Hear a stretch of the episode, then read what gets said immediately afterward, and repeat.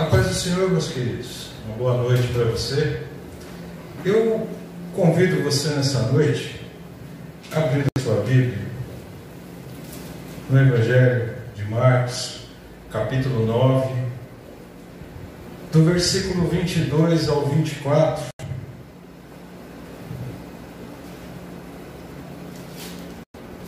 Marcos, capítulo 9, verso 22 ao 24. Uma tradução que eu gostei foi da NVI, vou usar ela aqui essa noite, é, que diz assim: Mas, a parte B do versículo, mas se podes fazer alguma coisa, tem compaixão de nós e ajuda-nos. Se podes, disse Jesus, tudo é possível aquele que crê. Imediatamente o pai do menino exclamou: Creio, ajuda-me a vencer a minha incredulidade. Amém? Meus queridos, muitas vezes nós nos encontramos numa situação similar a essa, principalmente nesses dias que nós vivemos. Somos bombardeados por todos os lados. Nunca se teve tanta informação como nós temos hoje. As nossas crianças hoje em dia já crescem com o pensamento de um adulto. Meu neto com 5 anos, ele já mexe no celular melhor do que minha esposa. A mãe não deixa usar, mas quando há uma necessidade que está no carro, ela fala assim: filho, liga para a avó. Ele pega o telefone e liga e passa para ela. Hoje, nós temos tanta informação que provavelmente na época dos nossos avós, eles demorariam mais ou menos é, um ou dois anos para que a gente para ter informação que a gente tem hoje na palma da mão. Nós estávamos assistindo a televisão agora há pouco, antes de vir aqui para o templo, uma senhorinha de 86 anos, ela conversando com aquele aparelhinho Alexia, e ela falava assim, Alexia, bom dia. E a Alexia respondia para ela, tenha um bom dia. E ela ria sozinha. Eu fico imaginando, ainda comentei com a minha esposa hoje, eu falei, eu não consigo imaginar a minha avó há 95 anos atrás, quando ela nasceu, na beira do rio, sabendo que 95 anos depois ela saberia, ou 90, ou 85 anos depois, teria um aparelhinho que ela ia falar e ele ia fazer tudo por ela.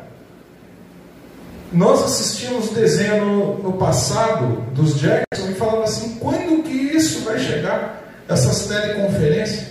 Nós aqui nós estamos com um celular aqui e você está e passa para o mundo todo. O que eu quero dizer é que toda essa pressão, toda essa informação vem sobre a nossa cabeça, tanto coisa boa como coisa ruim. Nos dias atuais vem mais notícia ruim do que coisa boa. Profetiza, profeta ultimamente está entregando só profecia ruim. Não está corrigindo o povo, chamando para arrependimento. As pessoas estão totalmente desesperadas, elas não estão sabendo mais o que fazer.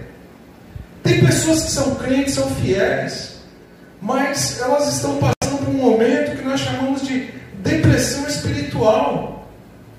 As pessoas creem, mas o medo é tanto. Tudo que é falado, que você quer morrer de, de paura, você liga na, na, na, na televisão, naquela emissora que é toda poderosa, ali você descobre que você vai morrer amanhã.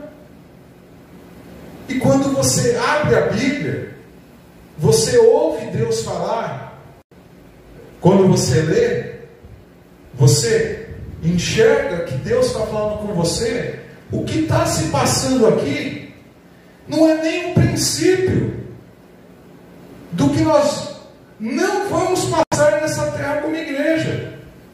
Nós cremos no arrebatamento. Então, meu querido, deixa eu deixar bem claro para você. Se a igreja for arrebatada agora, nesse exato momento, você que está desesperado com essa profecia do dia 30, nós não vamos nem chegar lá. Mas se nós tivermos que passar, e se caso aconteça, que eu duvido, nós estaremos com a igreja forte, triunfante, passando por cima de toda dificuldade, porque nós cremos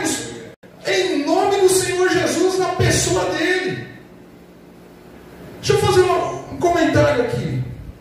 Essa situação que eu acabei de ler agora é de um pai. Os comentaristas dizem que é um pai que não levava a vida muito a sério, que não blindou a sua casa com a oração, com a permanência na presença de Deus, com a busca constante diante dos pés do Senhor, que levou a vida relaxadamente. Gente faz isso, o preço vem dentro da nossa casa. E não precisa ninguém profetizar, não, meu querido. Essa situação, ela vem dentro da nossa casa, o mal ele entra lá, porque nós não temos compromisso com Deus. E normalmente o mal ele vem machucar aqueles que nós mais amamos, aqueles que são mais frágeis. Esse pai, o filho, vivia endemoniado há muitos anos, sofrendo, se jogava no fogo. O relato foi que esse pai ele chega até Jesus, se coloca de joelho e pede ajuda de Jesus para que resolva o problema. Eu me arrisco a dizer que muitas pessoas tentaram expulsar o demônio daquele menino e não conseguiram. Ponto de a pessoa começar a não acreditar mais em nada. Ele ouviu falar de Jesus e os seus discípulos estavam lá perto dele e ele levou seu filho aos seus discípulos. E os seus discípulos também não conseguiram expulsar o daquela criança. E esse homem ele chega aos pés do Senhor e tem esse diálogo aqui, dizendo que nem os de Jesus conseguiram livrar o filho dele desse problema. Ele vem dizendo, no verso 22, como se questionasse a Jesus, dizendo: Mas se podes fazer alguma coisa, é como se falasse para você assim: Será que você pode fazer algo por mim? Porque eu já tentei de tudo. E Jesus, tradução da NVI, que Jesus ele diz assim: se podes, ele faz uma pergunta que embasa tudo isso que eu estou falando. Como se eu posso, será que eu posso fazer algo por você? E ele, Jesus, ele pega ele joga a responsabilidade para o Pai agora. Como se ele dissesse assim: Eu posso. Mas tudo é possível aquele que crê. E o homem olha para Cristo e diz assim: Eu creio. Mas me ajuda a minha incredulidade. Meu querido, deixa eu fazer uma pergunta para você aí. Quantas vezes nesse ano, nesse mês, nessa semana, você se questionou, dizendo: Eu creio, mas eu preciso que Cristo me ajude a vencer a minha incredulidade, porque eu já não acredito mais em nada. Eu já não tenho força para continuar. Não estou falando durante toda a sua vida, não. Eu estou dizendo nessa semana, quando você ouviu muitas novidades que você ouviu, que talvez te abalou, que talvez te deu uma um nó na sua garganta. Você pode ter perdido alguém querido mediante essa pandemia.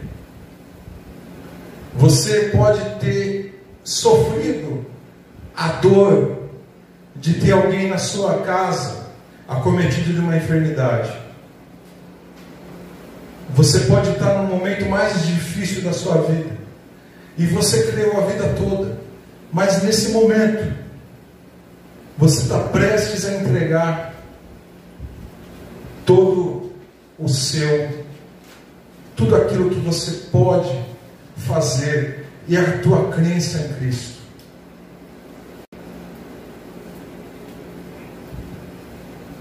O que, que eu quero dizer com tudo isso, meu querido? Esse homem, ele estava passando por essa dificuldade. Esse homem estava num momento de dificuldade muito grande. Ele já não tinha aonde mais socorrer. Ele não tinha mais aonde socorrer. Ele precisava de algo que te desse esperança para ele. E ele foi buscar no lugar certo. Ele foi buscar na pessoa certa. Ele foi buscar em Cristo. O único que poderia resolver o problema dele. Meu querido, o que eu quero dizer com você, para você essa noite?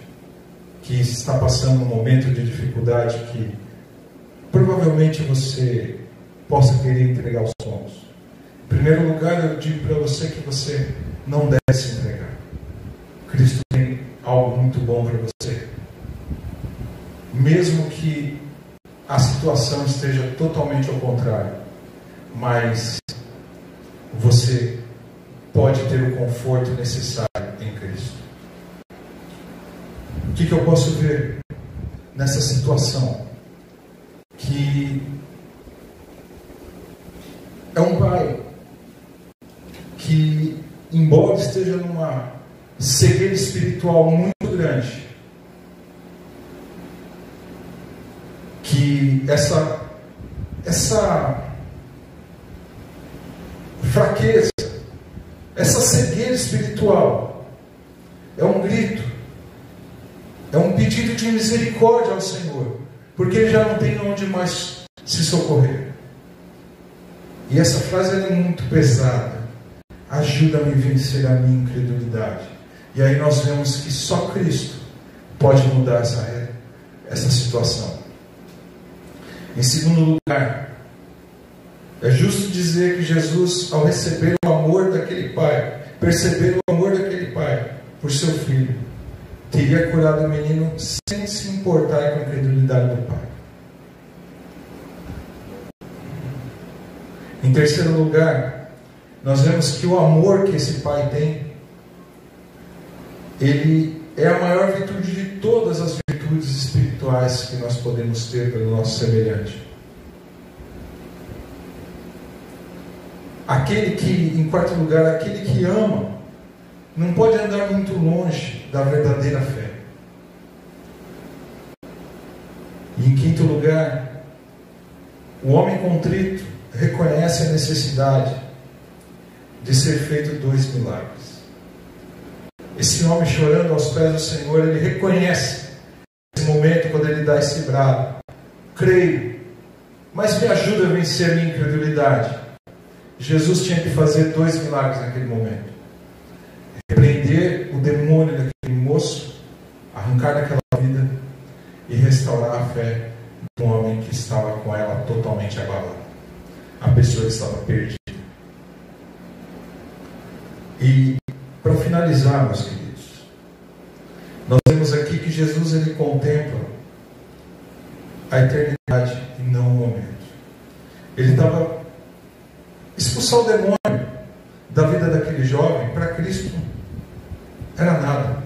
Jesus ele cura uma gripe e um câncer do mesmo jeito. Ele é todo poderoso, o poder está nas mãos dele. E ele estava preocupado para onde que esse pai ia passar a eternidade. Como que esse pai faria para passar a eternidade? Porque ele queria que esse pai, e quis, e fez acontecer que esse pai está passando a eternidade com ele agora. Porque ele se preocupou com a fé daquele homem, restaurar a fé daquele homem, trazer de volta a confiança que ele tinha em Deus para aquele homem, tirar ele daquela vida, talvez uma vida promissora uma vida abandonada, longe dos caminhos do Senhor. A maior preocupação e o maior milagre que Cristo pode fazer na vida de um homem é a transformação através da salvação. Restaurar um pedaço de lixo e transformar num homem. E é o que ele fez aqui. E está fazendo. E vai continuar fazendo. Meus queridos, a maior preocupação de Cristo nesse momento é restaurar a sua fé. Restaurar aquilo que ainda falta. Aquilo que sobra ainda dentro de você, aquele pouco. Porque Cristo logo depois ele vai dizer para os seus discípulos, homens de pequena fé, homens incrédulos, se vocês tiverem a fé do tamanho do grão de mostarda, vocês vão mandar um, um monte sair daqui e pular para cá. A mesma coisa vai acontecer na sua vida e na minha vida. Cristo restaurando a nossa fé, nos ajudando a vencer a nossa incredulidade, vai fazer com que a nossa fé tenha esse mesmo tamanho. Só que a nossa fé ela não tem que permanecer a vida toda do tamanho de um grão de mostarda, porque ele diz que depois que o grão de mostarda é plantado, quer dizer, essa fé é colocada dentro de você, ela tem que crescer igual a árvore da mostarda, que se torna a maior das hortaliças, que dá abrigo até para pássaros. E a nossa fé, nossa fé ela tem que crescer constantemente. E é isso que nós temos que fazer aqui, nesse momento.